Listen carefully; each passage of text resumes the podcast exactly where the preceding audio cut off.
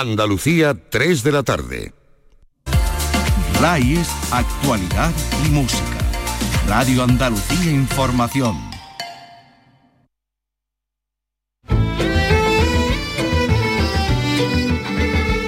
En RAI, Andalucía es cultura. Con Antonio Catón. Buenas tardes, Antonio Lucas, periodista y poeta, nos trae hoy su primera novela, Buena Mar, una travesía en un pesquero que se convierte en un emocionante viaje interior. Lo que pasa es que para estos menesteres nos dice Antonio Lucas que ha tenido que refrenarse tanto como poeta como como periodista. Intentando sujetarlos, porque claro, es una novela, entonces claro, el periodismo no me vale para, para la aventura literaria que debía ser Buena Mar y la poesía no debe tampoco ocuparlo todo, porque además este mar, que es el de Gran Sol, el caladero mítico de, del Atlántico Norte, uno de los más peligrosos del mundo, es un territorio que no acepta muy bien la poesía ni a los poetas. Enseguida arrancamos con la entrevista que le ha realizado Vicky Román, pero hoy el patrimonio tiene un peso específico. Acaba de abrir sus puertas al público en el Museo del Prado la exposición El arte de narrar en el barroco andaluz, centrada en las series realizadas por pintores como Murillo, Antonio del Castillo, Valdés Leal, series que eran como cómics para contar la historia del hijo pródigo o del casto José. Estaremos con el comisario Javier Portús. Y otra exposición se abre en el CaixaForum de Sevilla centrada en el origen de la publicidad. Jerónimo Mingorance, buenas tardes. Buenas tardes. Carteles de la vida moderna narra como alrededor de 1900 el cartel se convierte en un medio de comunicación de masa y con el tiempo en obra de arte. Y todo ello en un marco de en el marco de una época de gran transformación social, cultural y estética. Y dentro de estos carteles hay autores como Toulouse-Lautrec, Lautrec, Sorolla o Rusiñol. Abre sus puertas esta exposición precisamente cuando la de Miquel Barceló en el Museo Picasso Málaga va tocando a su fin, se cierra este domingo y hoy tenemos una despedida muy importante, la de Concha Velasco, que baja de los escenarios después de 60 años, se despide de las tablas en Logroño. Hoy se va a convertir en bien de interés cultural el busto de Antonino Pío, hallado en Málaga a principios del siglo XX, un busto que fue robando y recuperado gracias a que salió en la televisión en una entrevista de Michelle Obama. Esta tarde, José Antonio Díaz Gómez, además nuestro historiador de guardia, nos habla de los esvotos y muchas más cosas en este programa. Comenzamos con la realización de Ángel Rodríguez, producción de Teresa Saiz y Elena Zajara. Andalucía es cultura, con Antonio Catoni.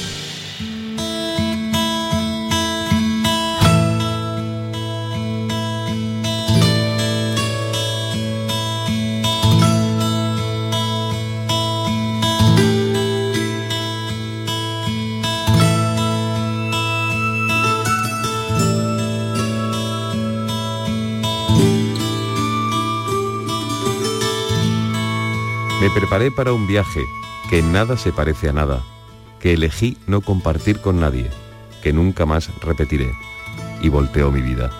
Sin experiencia en navegación, con encogimiento y cansancio, sabiendo del océano solo por el mínimo rumor que el agua deja en la orilla, con más incertidumbre que entusiasmo, hallé refugio en la inestable excitación de desaparecer por unas semanas. No hubo demasiado tiempo para pensarlo y esa urgencia favoreció que llegase hasta aquí. Acumulaba siete meses de fracasos intentando enrolarme en un barco arrastrero de los que faenan en gran sol, el caladero mítico y terrible. Así que cuando la mujer que hablaba del otro lado del teléfono, mi último contacto desesperado, gracias a un buen amigo común, remató la charla, enumerando una larga lista de exigencias, solo pude decir sí. Apreté el botón de finalizar llamada, sentí un calambre de promesa casi cumplida y dejé pasar la suave tarde de primavera en casa, tumbado, esquivando pensamientos esotéricos sobre el significado de que la única carta válida fuese la última, con los balcones cerrados a pesar de la gustosa brisa de afuera, como si pudiese oír desde aquí, un segundo piso del centro de Madrid, las voces de un mar que aún no conocía. Pues de esta forma comienza el relato de su aventura el narrador de Buena Mar, el debut en la novela del poeta y periodista Antonio Lucas. Y así nos la ha contado él mismo. Hola Antonio, ¿qué tal? Bienvenido. Hola Vicky, ¿cómo estás? Muchas gracias por esa, por esa lectura con la que eh, el lector ya puede ir haciéndose una idea de lo que vamos a encontrar aquí en este, que decimos es tu estreno en la novela después de premiados poemarios, y donde nos encontramos ante una crónica, vamos a ver que muy personal, pero con una prosa bastante poética, porque bueno, aquí parece que se une el periodista y el poeta, ¿no? Que eres, ¿no? No puede ser de otra manera, ¿no? Bueno, sí, es verdad, porque claro, son los dos, espacios de mi vida donde más tiempo paso, la poesía y el periodismo, el periodismo y la poesía. Así que de algún modo, inevitablemente, pues todo se filtra en, la escritura de, de Buena Mar y de algún modo también eh, intentando sujetarlos, porque claro, es una novela, entonces claro, el periodismo no me vale para, la aventura literaria que debía ser Buena Mar, y la poesía no debe tampoco ocuparlo todo, porque además este mar, que es el de Gran Sol, el caladero mítico de, del Atlántico Norte, uno de los más peligrosos del mundo, es un territorio que no acepta muy bien la poesía ni a los poetas. Así que, había que mantener un equilibrio. Y contenerse en un poquito. bueno, porque este es el relato en primera persona de un periodista, Mauro, en la cuarentena, embarcado en un arrastrero gallego en, Gran Sol, como cuentas, con la intención esa es la, eh, lo que lo espolea, ¿no? De hacer un reportaje. Eh, y para ello, bueno, tiras también de la experiencia de haber hecho algo así también en otro barco, ¿no? Porque tú mismo también te metiste en alguno, ¿no? Efectivamente, yo me metí en ese mismo barco que se mete Mauro, que se llama El Nuevo Confurco, en la novela se llama Carrumeiro, y, es un personaje, un narrador que tiene mis hechuras, pero no es exactamente, no soy exactamente yo. Necesitaba un personaje que me hiciese cámara de aire entre lo que fue la aventura de, enrolarme con 11 marineros a Gran Sol y lo que es luego el relato literario que, yo necesitaba para contar esa experiencia que es una de las más intensas que he vivido en mi vida y que al fin al cabo y al fin y al cabo es un homenaje a, los invisibles del mar. Lo vamos a lo vamos a ir viendo, ¿no? Pues ese, homenaje que se hace a lo largo de todas estas páginas, porque bueno la excusa es ese cometido profesional, ¿no? Pero eh, ya vemos que es algo muy voluntario, muy deseado, muy buscado, ¿no? por, el, protagonista, el narrador, eh, impulsado como él más tarde reconocerá también por la memoria de un amigo con, un hermano muerto, ¿no? En ese mar y, eso también tiene una base en un hecho también real, ¿no? claro. Y bueno ahí también mucho de real. Efectivamente, ese es el, digamos, el punto de partida de esta historia que es absolutamente cierta. Eh, o cierto, porque yo me, me, animo a ir a Gran Sol después de oír el relato de un amigo periodista de Madrid, hijo de marinero de Gran Sol, y cuyo hermano falleció a los 29 años en su primera marea, eh, en Gran Sol, exactamente entrando por el puerto de Castletownber, en el suroeste de Irlanda. Él me contó esa historia y yo le prometí que iba a hacer el mismo viaje que hizo su hermano, exactamente el mismo. ese viaje. Ese viaje sí es el que hice. Y yo tuve más fortuna y eh, regresé a puerto entero después de 21 días pero me di cuenta de que estamos muy desconectados de la realidad de las gentes del mar. ¿no? Aquí en Andalucía, por ejemplo, tenéis una extraordinaria tradición marinera, una flota potente que va a los caladeros de Mauritania, del Sáhara, claro. Y, yo sabía que eso existía, pero no sabía cómo era de penoso ese oficio. ¿no? y, además, en el caso de Gran Sol, de, ese, de ese caladero infernal, es eh, un, agua absolutamente infame. La forma en la que viven estos marineros, 300 días embarcados allí, en esas condiciones y con esas rachas de sueño que no pasan de tres horas al día seguidas. Bueno, pues me, sobrecogió y me dio, a ver, me dio a entender que ya no solo son gente esforzada, sino gente con un quilate humano extraordinario. Es mm. gente de una enorme bondad, bondad una enorme lealtad eh, de una enorme capacidad de, bueno, pues de, compañerismo. ¿no? Y, para mí eso es lo que me, llevó luego a escribir Buena Mar después de los reportajes. Bueno, para encontrar la mecha de algo que contar es para lo que decimos que se embarca ¿no? en, este, en el Carrumeiro con una tripulación de 11 hombres, cuya, épica, como la de todos los que faenan ¿no? en los mares, los que sean, pues nos va a, ir trasladando conforme vayas conociendo la dureza ¿no? de, de esa vida y eso que él fue optimista, ¿no? Pues se llevó dos bañadores. Más que optimista. ingenuo. Fui, bastante despistado, bastante despistado e ingenuo. Pensé que... un crucero, ¿no? Sí, digo, por si paramos en una cala. En una cala y fondeamos un ratito. bueno, así vamos a ir conociendo, como decías, ¿no? Pues sus vicisitudes personales, las relaciones con el mar, eh, que los agota, que a menudo odian, porque no es que lo amen, pero al que vuelven, una atracción ahí extraña, ¿no? Magnética. También esas relaciones con los que se quedan en tierra, con esas familias a las que no le pueden dedicar mm, tiempo mm. prácticamente, ¿no? Eh, todo eso mientras la vida en tierra del narrador también se va haciendo cada vez más, más lejana lejana, se olvida y evita llamar a casa, amplía esa distancia emocional que tenía con, la pareja ya en el momento de embarcar, con esa despedida técnica y sin emoción. La verdad es que la soledad Aquí en el narrador le ha empujado, ¿no? También un poco a este viaje, ¿no? Sí, la, necesidad de esa soledad y, una confusión, que es la de creer que cuando uno pone distancia y más distancia en el mar, ¿no? Que es un territorio que parece que te aleja más que cualquier otro espacio del planeta, ¿no? Te aleja más de, ti mismo y de, tus, y de tus problemas o de tus espacios. Eh, esa confusión de creer que el mar eh, licúa los inconvenientes es su gran error del que se da cuenta muy pronto. En un mar en un barco perdón y más en ese lugar tan tan feroz que es el Atlántico Norte todos los pensamientos y todos los problemas que uno cree que deja atrás se ensanchan porque la cabeza se dispara, eh, pasas muchísimo tiempo eh, bueno, en silencio, muchísimo tiempo escuchando temporales, el viento que azota terrible, la lluvia oblicua que cae despiadada. Es decir, llega un momento en que, en que uno se da cuenta y el narrador se da cuenta de que huir no es nunca la solución y en esos hombres encuentra y halla eh, la clave de una vida que debe ser mucho más valiente de la que él, de la que él tiene y sobre todo mucho menos adornada de quejas, de, bueno, pues de, pues eso, de quejas, de llantos, de tal. Esos hombres están hechos a una condición de vida que si, la, si lo supiese la gran mayoría de, la gente que nos escucha y, y tal, probablemente comprendería mejor que cuando, cuando comen un pescado, un gallo, un rape, una merluza, estos peces que salen de, allí de, Gran Sol, lo que hay dentro de, o sea, lo que, lo que envuelve ese pescado realmente es una condición extraordinariamente dura de vida, muy dura de vida. Y ese es el reconocimiento que yo he querido hacerles, contando a través de, sus voces y de sus experiencias, eh, pues esa existencia completamente astillada.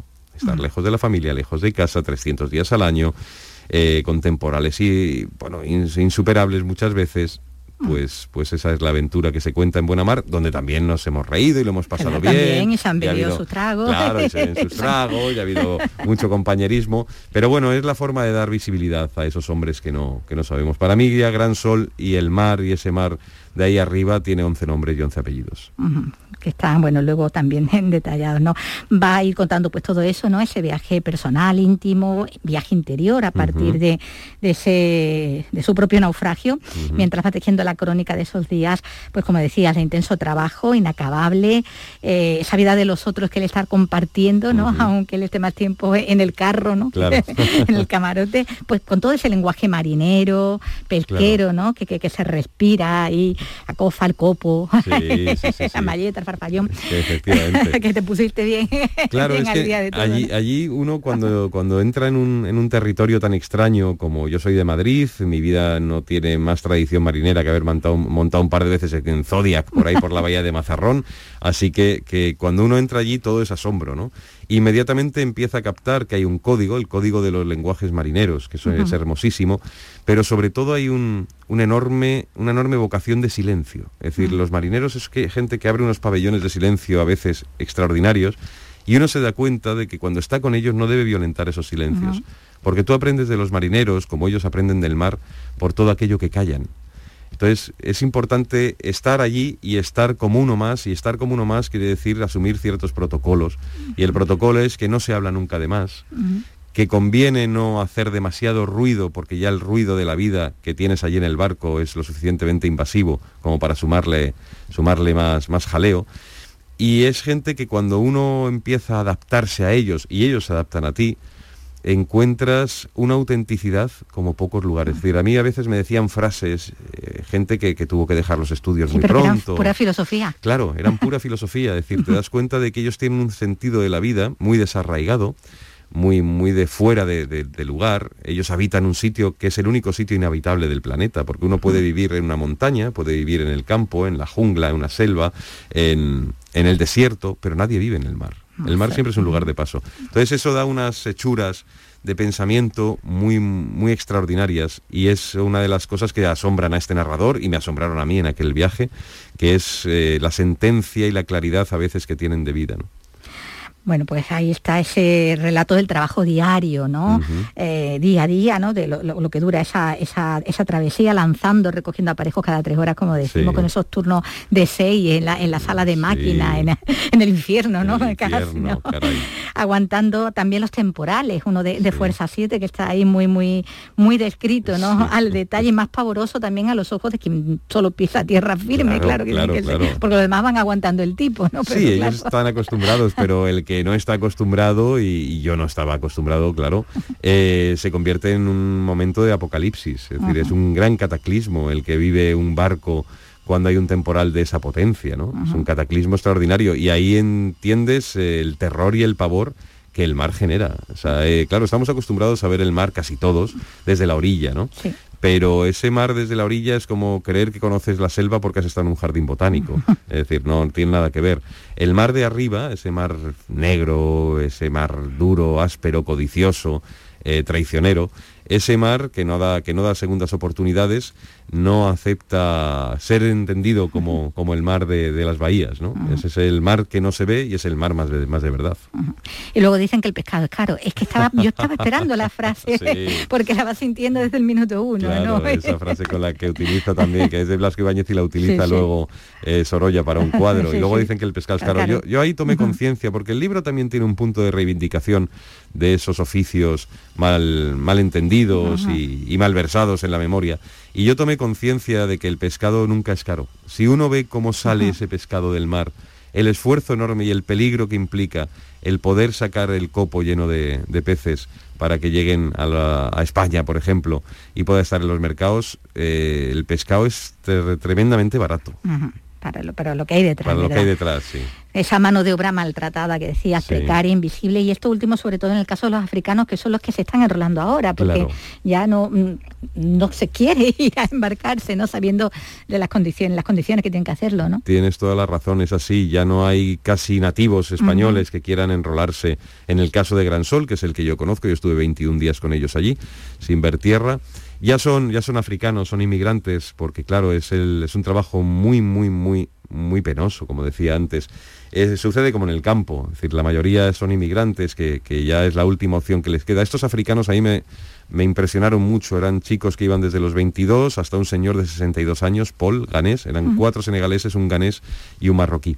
Y, ellos hablaban muy poco. Era gente que no me permitía demasiado acercarme. Sí, ¿verdad? la, distancia la, Una distancia muy, muy, muy elegante en el sentido de que era, era acogedora, pero no, no permitían que pasases ciertos, ciertos espacios en la conversación. Y yo entendí pronto que, es normal, esa gente, lo peor que le ha pasado no es Gran Sol, lo peor que le ha pasado probablemente es, claro, es la salida hasta, llegar a, hasta llegar a Gran Sol. Y son historias probablemente tremebundas, que ellos tuvieron la, enorme delicadeza de no querer contar, yo lo entiendo así, es una delicadeza, no querer exhibir las heridas propias, ¿no? que eso es también un gesto muy marinero, un marinero nunca exhibe heridas, nunca exhibe demasiadas quejas, un marinero sencillamente vive, entiende su tinglado, faena y si hay que quejarse lo hace para adentro. Mauro va a ir tomando así conciencia de todos esos naufragios íntimos ¿no? que se producen entre quienes viven de la mar, quienes la sufren, ¿no? La mar, pero también de ese otro que, le afecta a él sin ser marinero, ¿no? Porque también lleva. El suyo va a encontrar, como decías, ¿no? esa fuerza y ese, esos alicientes en esa tripulación que, se va a ir revelando casi como una familia, desde el cocinero hasta el patrón, en la que se va a sentir acogido y de que la que va a extraer, bueno, pues todas esas lecciones vitales, ¿no? Que decíamos antes, que le pensan pura pura filosofía y por eso, claro, les rinde, como decías, ¿no? Pues este, este homenaje, este eh, bello y poético homenaje. Pues muchísimas gracias, Antonio, Antonio Lucas. Mucha suerte y bueno, pues como se dice, buena mar, ¿no? Muchísimas gracias, Vicky. Es un placer y buena mar, sin duda. Andalucía es cultura, con Antonio Catoni. De lunes a viernes a las 4 de la tarde tienes una cita con el flamenco. Los conciertos y festivales, los recitales, los homenajes, las citas imprescindibles de este arte genuino de nuestra tierra. La mejor selección de nuestra fonoteca. Portal Flamenco. De lunes a viernes, desde las 4 de la tarde, con Manuel Curao. RAI, Radio Andalucía Información. Síguenos también en Twitter, arroba escultura RAI.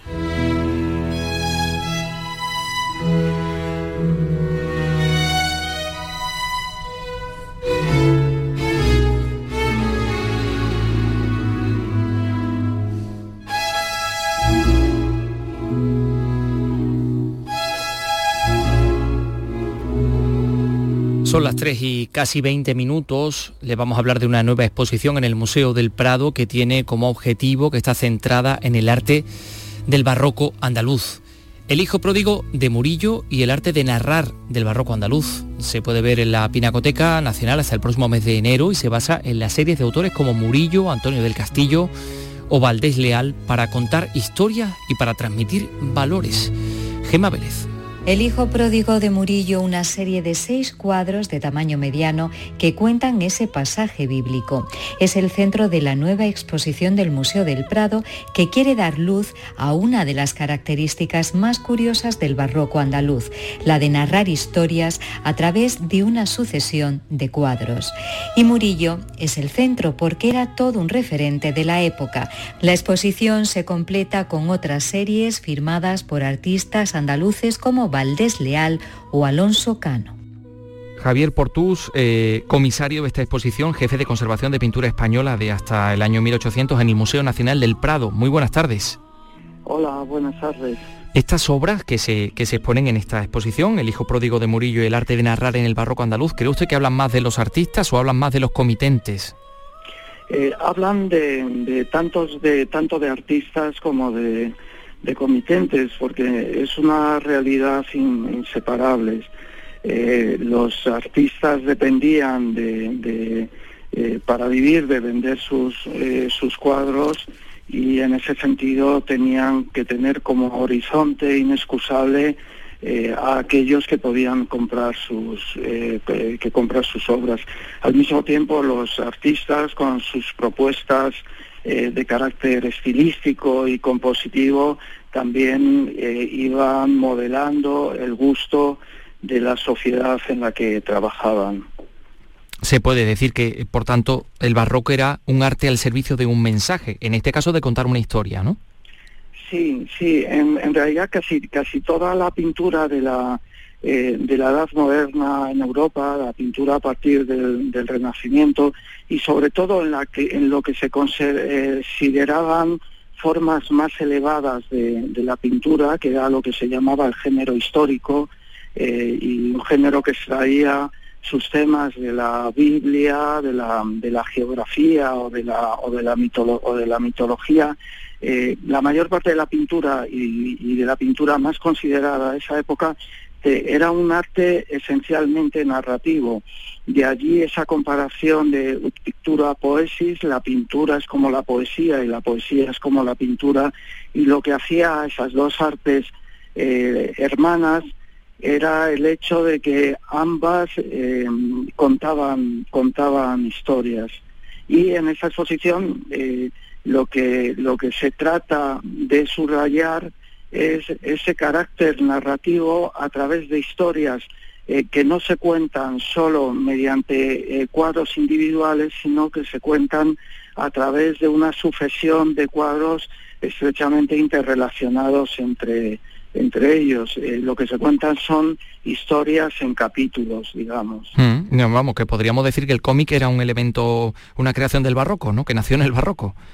sí, incluso incluso antes, porque ya en la Edad Media, en, en los muros de, de, las iglesias románicas, pues se nos cuentan se nos cuentan historias dispuestas en eh, dispuestas en compartimentos en compartimentos digamos pero el cómic eh, eh, recoge esa esa, esa tradición. La, la diferencia es que el cómic introduce, introduce texto. En la mayor parte de las pinturas de este tipo no había un texto que ayudara al espectador, que en muchos casos además tenía dificultades con la, con, eh, con la lectura, sino que eran eh, escenas que tenían que explicarse por sí mismas y en relación con la cultura, en este caso religiosa, bíblica en general, eh, del espectador.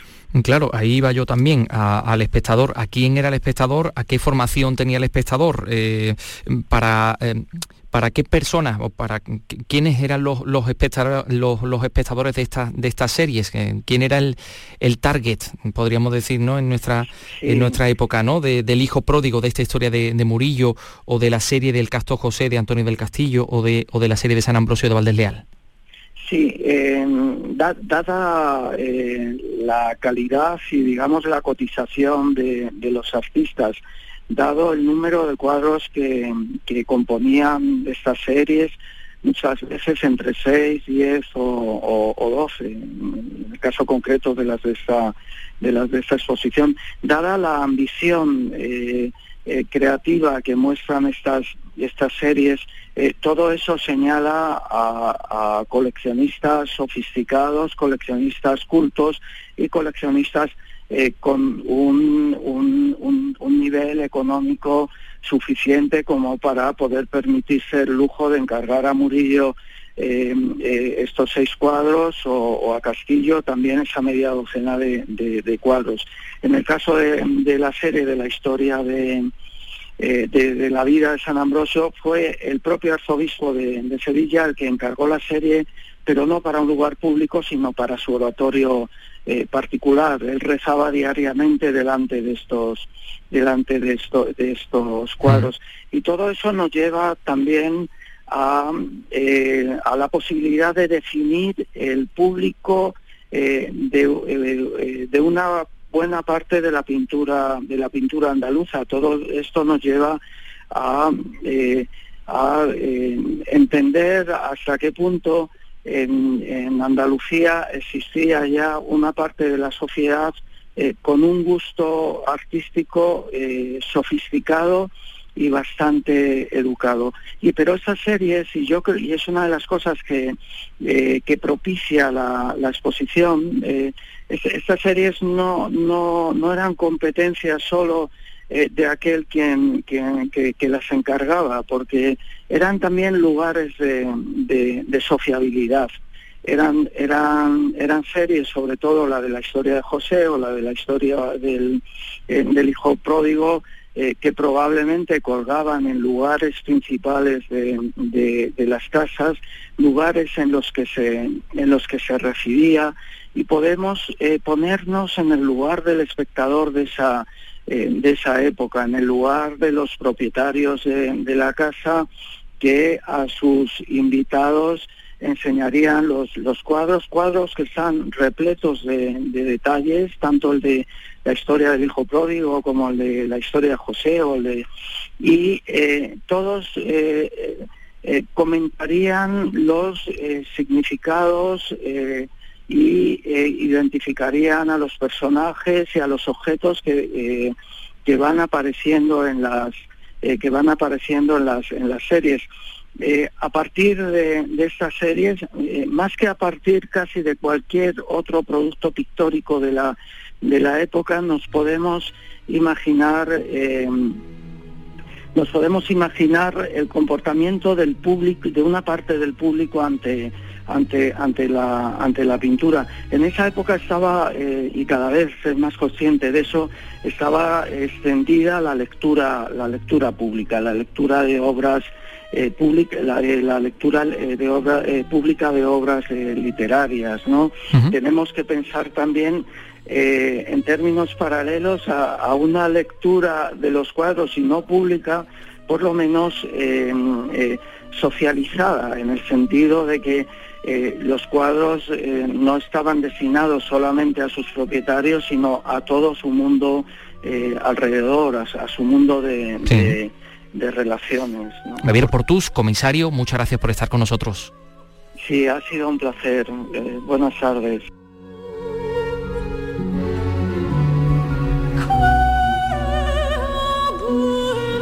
Jerónimo Micorance está aquí muy interesado en la exposición del Prado, el arte de narrar el barroco andaluz. Jerónimo, buenas tardes. Buenas tardes. que vienes de otra exposición que también tiene que ver con el arte y tiene que ver con la publicidad, porque estamos hablando del origen de la publicidad, esta exposición Carteles de la vida moderna, los orígenes del arte publicitario, que se ha inaugurado en el CaixaForum de Sevilla, ¿no? Y que viene a contar como alrededor de 1900, en ese periodo entre siglos, donde estaban eh, cambiando tantas cosas, el cartel pues eh, ejerce un papel fundamental en la, en la sociedad, ¿no? Sí, ejerce un papel fundamental al principio es una necesidad comercial, la gente quería vender con los medios que había, se descubren ya esos carteles, esos autores haciendo esa llamada de atención de la gente y bueno, lo que empieza siendo una necesidad comercial es también una manera de mostrar la transformación que hay en la sociedad en ese momento. Y de eso trata esta exposición que está en Caixa Forum en Sevilla, que hoy se ha inaugurado. ¿Has podido hablar con alguno de los responsables? He hablado un ratito. Bueno, pues los escuchamos. Carteles de la vida moderna, los orígenes del arte publicitario, ni más ni menos. Y digo ni más ni menos porque sorprende mucho el tema de los carteles. Yo mm, no tenía conocimiento de, esta, de este movimiento artístico que hay a través de una necesidad que, bueno, que tienen los, los que venden cosas de anunciarse. Y esto pues crea todo toda una industria y todo un arte y ahora, ciento y pico años después de aquel movimiento cultural que todavía no se consideraba como tal, pues ahora se está eh, investigando y bastante esto. Pero no me voy a extender más con los contenidos porque tengo aquí a los que saben de esto. Uno de ellos es Ignasi Miró, responsable de Arte y Cultura de la Caixa a nivel nacional. Ignasi, eh, buenas tardes. Muy buenas tardes. Traemos una exposición que nunca había salido a ningún lado, es la primera vez que, aparece en la calle, ¿no? Exactamente, es fruto de un trabajo contrarreloj, porque fruto de la pandemia en la que vivimos hemos tenido que programar, reprogramar el conjunto de nuestros centros y esta exposición se nos ha avanzado unos meses de lo que hubiéramos querido, pero hemos hecho un trabajo de, digamos, identificación de un patrimonio y de restauración. Piensa que estos carteles fueron generados para estar en las calles. Muchos de ellos estuvieron en las calles y algunos pues pisándose los unos a los otros, etcétera. Con lo cual su estado de conservación precisaba que concretamente en 58 de los 138 que tenemos hoy aquí hayamos podido hacer un trabajo de restauración para que pasen a formar parte del patrimonio de nuestro país que se atesora en buenas condiciones.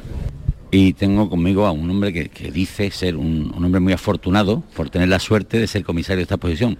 Señor Ricard Bru, buenas tardes. Buenas tardes.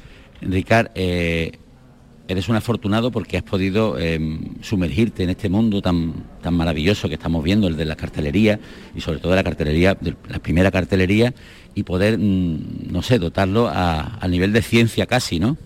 Sí, no, de hecho, la suerte está en contar con el apoyo institucional y formal que ha permitido presentar una selección de piezas de la máxima calidad, muchas de ellas, como decía, que se ven por primera vez o restauradas, y por lo tanto eso nos ha permitido crear el discurso de explicar lo que significó para la época el cartel moderno. La vida moderna, porque el cartel barco, la vida moderna, el papel de la mujer también en los carteles como reclamo, como musa, bueno, eso del, papel de la mujer como reclamo, como musa, sigue vigente, ¿no? Porque se ven muchísimos anuncios todavía en otro formato, pero sé mucho anuncio que, el papel de la mujer es un reclamo, ¿no? Estamos igual, sí, sí. En la exposición hay una pequeña sección para enfatizar, para, para poner énfasis en este elemento que de hecho se ve en toda la exposición, en la mayoría de carteles, que es ver el, el uso que se hace de la mujer como objeto, como reclamo para seducir o en ocasiones hasta para acusar también. Y, unos carteles publicitarios que, que, ni más ni menos con autores como Sorolla, de Claire, Sí, a ver, son el reflejo del, tiempo de, esa época, de las contradicciones de la época y los, empresarios buscaban pues, los mejores artistas. Entonces, en esa época, el cartel moderno lo están realizando los grandes artistas del 1900. Está Lautrec, está Sorolla, pero está también uh, Steinlen y está también muchísimos más, Priva Alemón, los mejores holandeses, los mejores belgas, los mejores alemanes, los mejores italianos y la selección hemos intentado que refleje pues, este esta calidad de, las obras pioneras que nos muestran la modernidad de este lenguaje. Y, un señor que está aquí encantado de, esta visita que tiene es eh, Moisés Royce, que es el, gerente de CaixaForum el responsable de, esta, vamos, de, este edificio en Sevilla y que va a coger esta posición hasta el 16 de enero. Efectivamente. Buenas tardes a todo esto. Muy buenas tardes y como bien dices, encantado. Encantado de poder acercar a los sevillanos, a las sevillanas, pues todo, esta, todo este arte, ¿no? En muchos casos inédito, nunca se había visto, ¿eh? se había guardado en los fondos de... y a todos los andaluces, ¿no? Y a todos los andaluces, evidentemente, y andaluzas.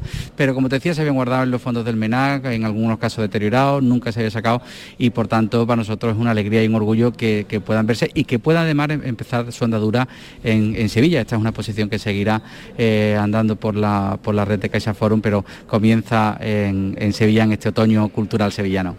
Gracias. Y ya para terminar, tengo aquí a Ignacio Miro, que me llama mucho la atención una cosa que ha dicho esta mañana. Dice, mañana llega al aeropuerto y he visto gente por pues, para allá, para acá, los aviones saliendo. Me da mucha alegría porque he visto normalidad. Bueno, es que quienes hemos tenido la obligación de seguirnos desplazando durante todo este año y medio por trabajo, pues realmente el impacto que suponía ver los aeropuertos de este país eh, que convertidos en desiertos, los aviones vacíos, la oferta misma de vuelos. Comentábamos aquí, ha habido eh, una época en la que volar de Barcelona a Sevilla se podía hacer día sí, día no.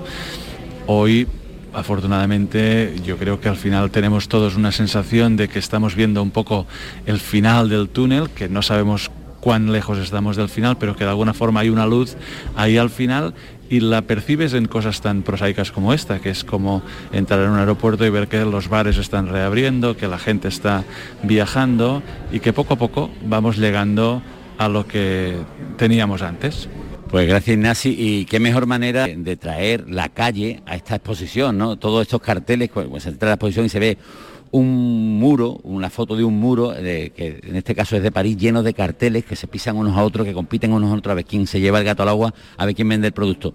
¿Quién le iba a decir que de la cartelería se hacía un arte y un arte bastante bueno? Y como muestra un botón decirte que podemos pasar de la austeridad alemana con un cartel de una niña anunciando una copa de champán que parece Heidi, eh, mm, bueno, totalmente austero, al barroquismo de los carteles de feria anunciando el Corpus de Granada de 1900 pues eso, mm, vamos, no me lo pienso perder. En el Caixa Forum de Sevilla, estos carteles de la, vida moderna, muchos de ellos vienen del Museo Nacional de Arte de, Cataluña, ya sabemos que el modernismo era un, movimiento muy importante que influyó mucho en este, en este ámbito del cartel también.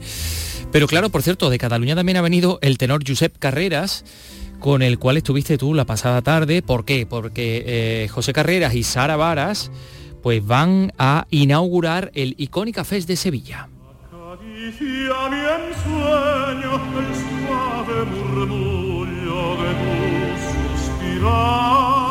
Este ciclo de conciertos del que hemos hablado también aquí en este programa, ¿cómo, cómo te has encontrado a, a José Carreras, Jerónimo?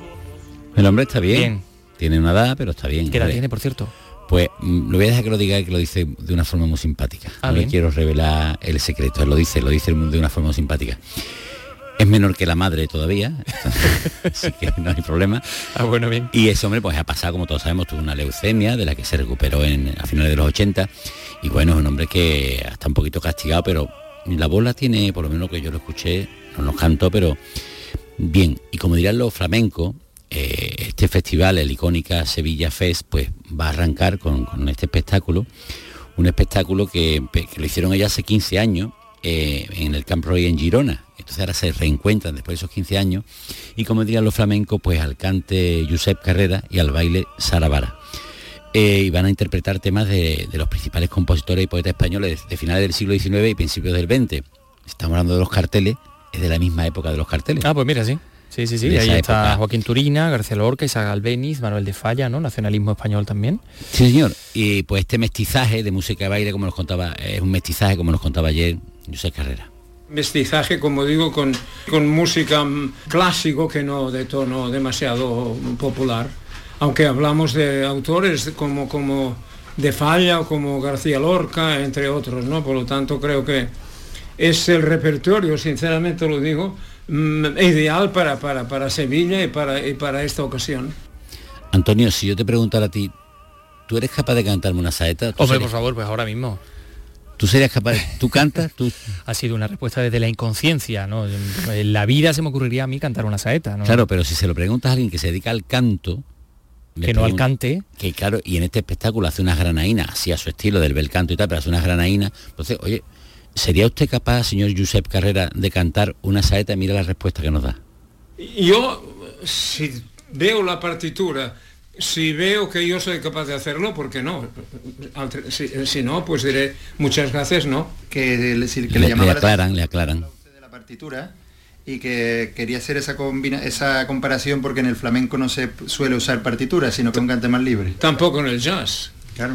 O sea que hay, hay, formas musicales que son más de intuición que no preparación eh, musical y flamenco es uno de ellos, pero lo que sin duda el flamenco tiene, se ha cantado, se ha eh, interpretado sin, sin, voz, pues es, eh, esta pasionalidad que llega muy directamente al, al oyente, vaya. vaya, vaya. Oye, he dicho que, está muy afortunado, ¿no? Eh, es muy afortunado de, Ahora, parte de eventos como este. Esto ha sido un poquito una trampa que le hicimos, ¿no?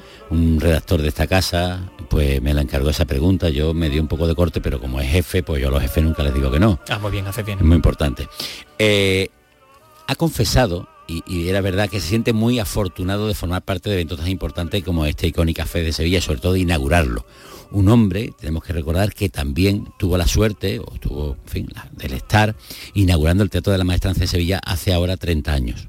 Soy una persona, un artista en este caso muy afortunado por haber podido formar parte de, de dos eventos tan importantes eh, en una ciudad como Sevilla. ¿Qué puedo decir? Encantado, agradecido y, muy, muy cercano a la vida artística de, una ciudad como la suya.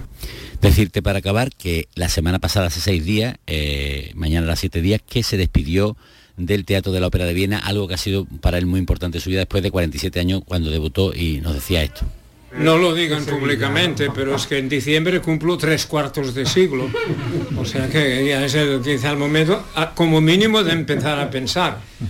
Pero no, el, concierto de Viena fue muy especial porque ha sido para mí siempre un teatro extraordinariamente querido y ha sido mi última actuación en el teatro de la Ópera de Viena. Bueno, pues eh, aquí va a estar eh, Josep Carreras eh, mañana por la noche en Icónica Fe de Sevilla, en la Plaza de España de la capital de Andalucía. Jerónimo, gracias. A ti. Por cierto, por cierto, tenemos que hablar de otra persona, de otro nombre propio del día, el de Concha Velasco. No te quieres enterar que te quiero de verdad. No te quieres enterar No te quieres enterar. Hoy se baja de los escenarios seis décadas eh, después con la última representación en Logroño de La Habitación de María. Ella misma ha decidido que sea en este teatro, en el Teatro Bretón de los Herreros de Logroño, eh, ciudad donde tiene familia, se despide aunque afirma que va a cumplir otros compromisos ya contraídos. Concha Velasco se subió por primera vez a un teatro para hacer revista a finales de los 50 y bueno, pues luego continuó con su carrera teatral se convirtió en la chica Yeye eh, por su papel en, la, en historias de la televisión y después fue profundizando en otros géneros y ha compartido escenario con, con grandes, con grandes compañeros y compañeras hasta obtener en el año 2016 el Premio Nacional de Teatro. Hoy se despide de los escenarios la gran Concha Velasco. Y vendrás a pedirme y a rogarme, y vendrás como siempre a suplicarme, que sea tu chica, tu chica, yeye, que sea tu chica, yeye sea tu chica, tu chica, Que sea tu chica, Bueno, son las 3 y 42 minutos y aún tenemos muchas cosas que contarles en este espacio.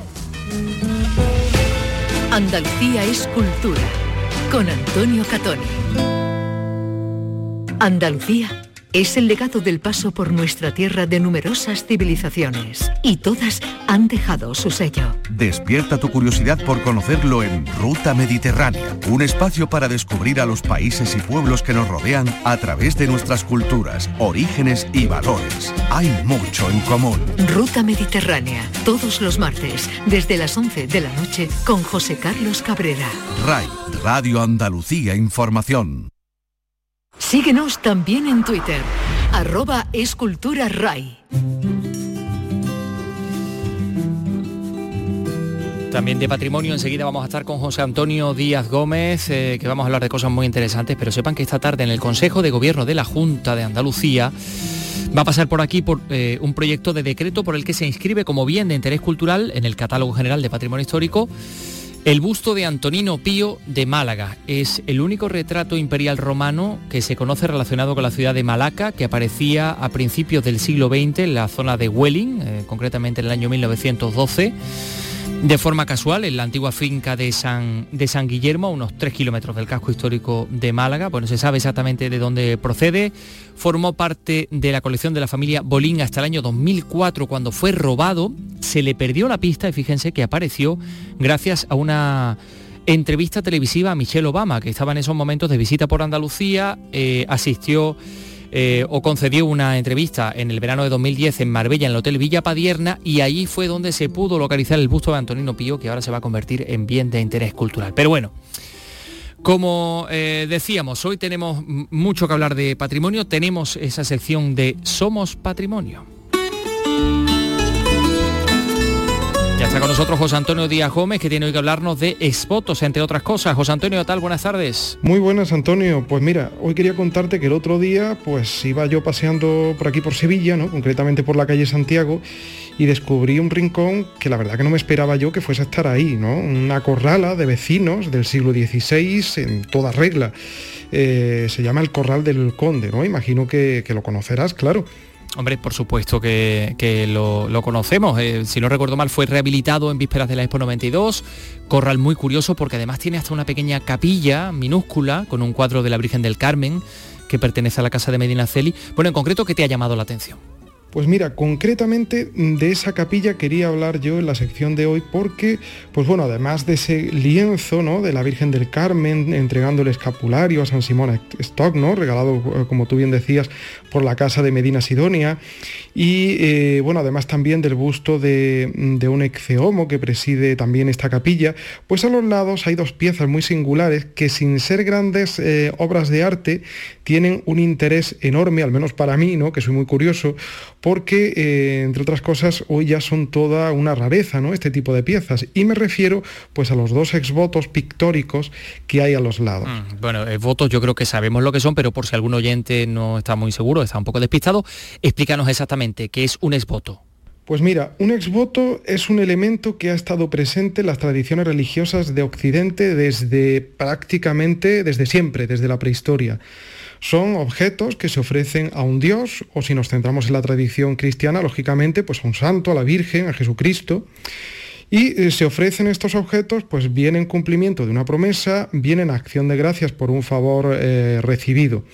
Lo que hoy en día aún podemos ver pues son esos pequeños exvotos hechos normalmente o de cera o de latón, como ves, materiales humildes, que eh, pues bueno, se cuelgan en algunas iglesias y que tienen forma eh, pues de órganos, eh, que suelen a veces estar acompañados de alguna foto.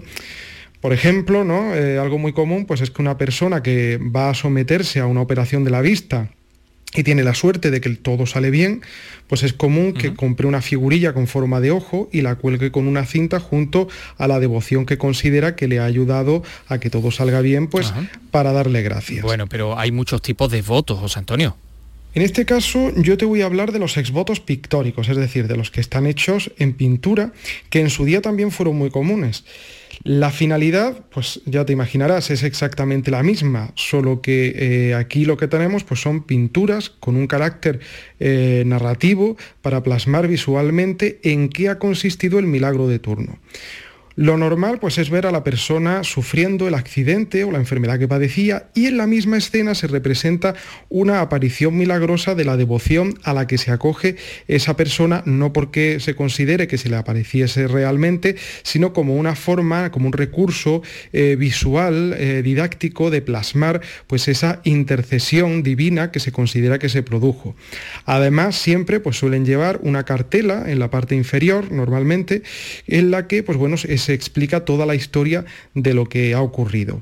Por ejemplo, aquí en el Corral del Conde, los dos exvotos, que son del siglo XIX, por cierto, lo que cuentan pues son accidentes de niños que jugando pues cayeron desde la segunda planta y salieron ilesos, creían que gracias a la intercesión de la Virgen del Carmen a la que está dedicada la capilla de la Corrala y por eso pues colocaron los dos exvotos en la capilla. ahí están. Bueno, estamos hablando de elementos eh, ligados a la religiosidad popular que son realmente sorprendentes. Pues esto era algo común que estaba en todas las iglesias, ermitas, capillas, eh, etcétera, ¿no? Y que estaba pues al alcance de todas las clases sociales. De hecho, estos seis votos de pintura suelen tener una estética que hoy llamaríamos eh, naif, ¿verdad? ¿no? Porque pues bueno, eran elementos baratos que podían ser hechos por cualquier persona. Porque pues bueno, por suerte la gratitud está al alcance de, todos, ¿no? Es una cosa de, educación y de, y de principios.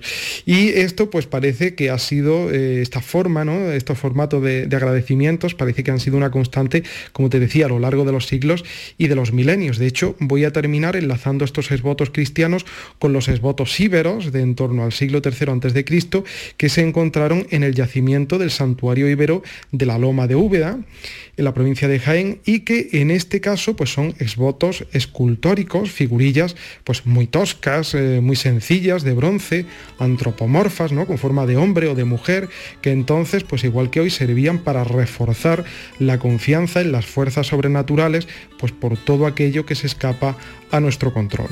Bueno, José Antonio Díaz Gómez, muchísimas gracias por estar con nosotros, nuestro doctor internacional en Historia del Arte, que en esta ocasión nos ha hablado de los, de los votos. Hemos comenzado hablando del libro y del mar y, y mm, también casi al final pues vamos a hablar de otro libro. Arturo, Arturo Pérez Reverte, su última novela, El italiano, historia de amor, guerra y mar. Hoy la ha presentado en Gibraltar, en un encuentro con periodistas.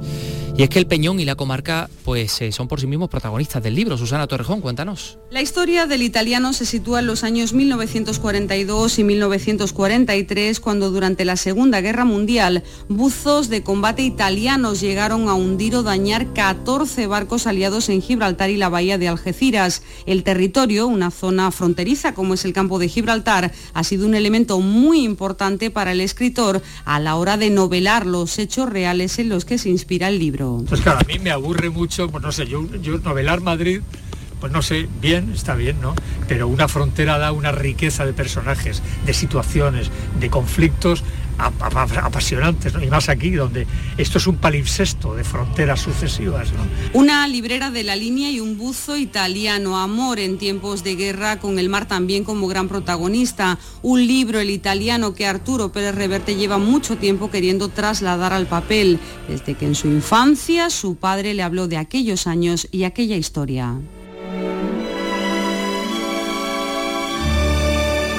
Bueno, y esta sintonía de Lorenz de Arabia pues nos eh, habla de, del cine clásico, claro que sí, porque esta noche tenemos un, un peliculón, este en concreto.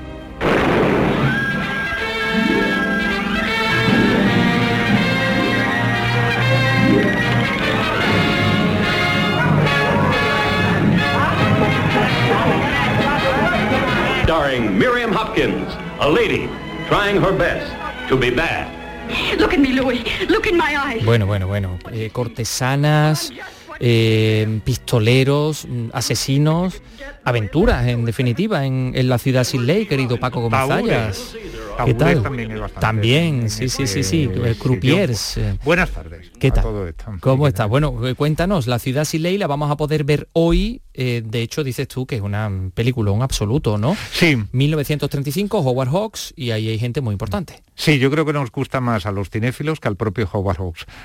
Que, que, hombre, la verdad es que él tiene donde escoger, porque bueno, es el director de comedias como La Fiera de mi Niña o Luna Nueva, de películas de aventuras como Atari, de western como Río Rojo, Río Bravo, El Dorado, de en fin, de Scarface, de Solo los Ángeles tienen galas, en fin. La verdad es que hay mucho donde escoger. Un crítico en Norteamérica que dijo, eh, lo difícil de este hombre es ver en qué género se ha movido mejor, porque es que los ha tocado todos y en todos tiene obras maestras. Eh, no, es muy difícil eh, decir lo mejor de Howard Hawks es tal cosa, porque es que, es que son muchas donde escoger.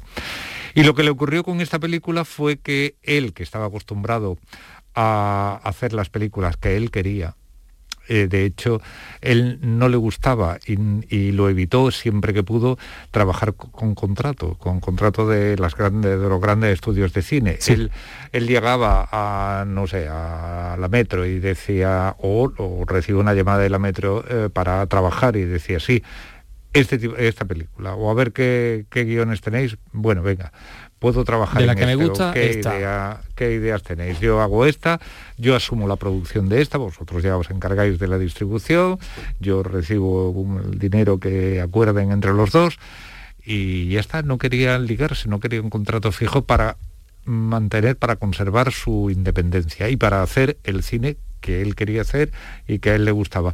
Pero, hijo mío, con el mmm, productor de la película, que era Samuel Goldwyn, que era como él, también un hombre que quería hacer sus películas, ahí hubo un choque y él de su etapa con Samuel Goldwyn, que no fue tal etapa, porque como mmm, con el sistema de trabajo que tenía Howard Hawks, pues la verdad es que lo que hizo fue una en el 35, al año siguiente hizo otra y luego ya pasaron años y eh, nunca quedó él completamente satisfecho. ¿Qué es lo que pasa? Que la crítica de cine, los grandes aficionados, los aficionados medianos, los aficionados pequeños y yo mismo, pues creemos que, que, las películas son mucho mejores de lo que él piensa. Y una cosa es que él no estuviera completamente satisfecho y no fuera el método de trabajo ideal y que tuviera un productor que se inmiscuía demasiado en su trabajo y otra cosa es que luego el resultado no fuera muy satisfactorio. Eh, la película de hoy se ve muy bien a pesar del muchísimo tiempo transcurrido. Imagínate, en 1935. Bueno, tenemos que decir que estamos hablando de eh, la fiebre del oro, Sí. Tiene lugar, efectivamente, está ambientada en, California, aunque no es una película del western ni nada que se le, que se le parezca. Eh, pero sí es, sí es una película de aventuras, ¿no? Decíamos, ¿no? Sí, es que ten en cuenta que, que generalmente el western, eh, em, para empezar, la mayor parte de las películas tienen lugar ya a partir de la guerra de secesión, o sea, a partir de, los años 60, o sea, como 10 años después. Y además generalmente se desarrollan o en el corazón de América, en lo que se llama el Middle West, o bueno, sí, camino del Far West, exactamente. pero ya, ya llegar a la punta, llegar a San Francisco, esto es otra cosa. Esto es película de aventuras, esto es una recreación de la fiebre del oro y esta es como tú bien habías hoy empezado el eh, esta, este microespacio eh, diciendo que ahí lo que verdaderamente se reunían es una cantidad de aventureros y de jugadores y de gente que sí que iba por dinero, pero que se encontraron con un listillo, que fue el que puso aquel casino, que es un personaje interpretado por Edward G. Robinson, que está como siempre, es decir, muy bien, y lo que quiso fue explotar el poco dinero que fueran sacando de las minas o de donde encontraran el oro, de las pepitas en los ríos, en fin, donde fuera,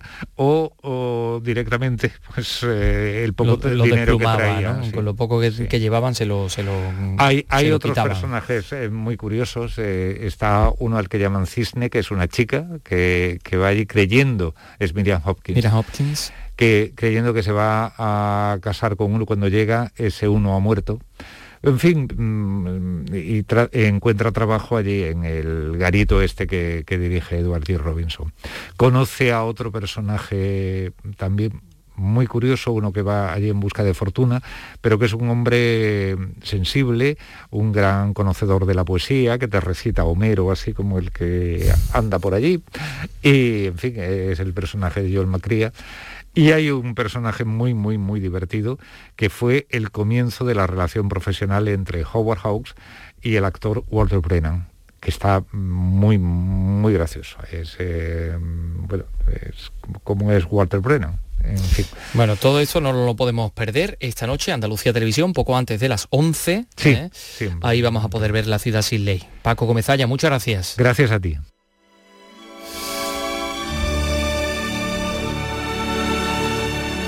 Y además recordamos que mañana eh, La hija, la película participada por Canal Sur y grabada en Jaén, tal y como nos contaba este lunes Manolo Bellido, pues se estrena en el Festival de San Sebastián.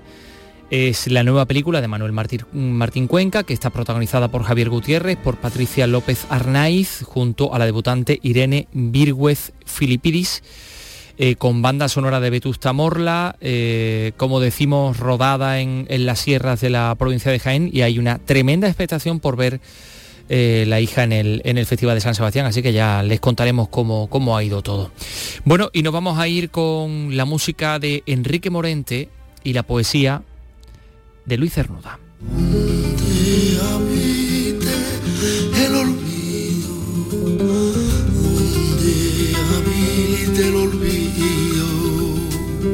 Donde habita el olvido, donde habita el olvido.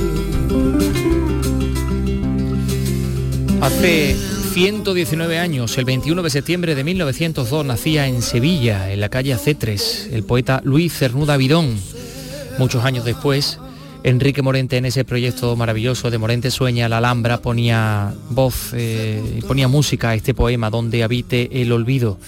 Nosotros les vamos a dejar con este tema musical. Mañana sepan que regresaremos, evidentemente, a las 3 de la tarde en Andalucía Escultura, en esta emisora de la Radio Pública de Andalucía que se llama RAI.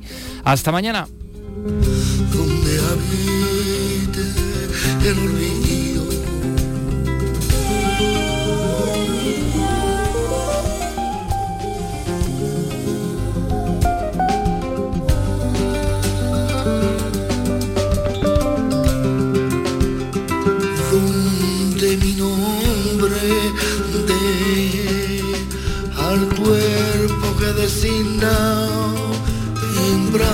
De los siglos, donde el deseo no exista, donde habita el olvido, donde habite el olvido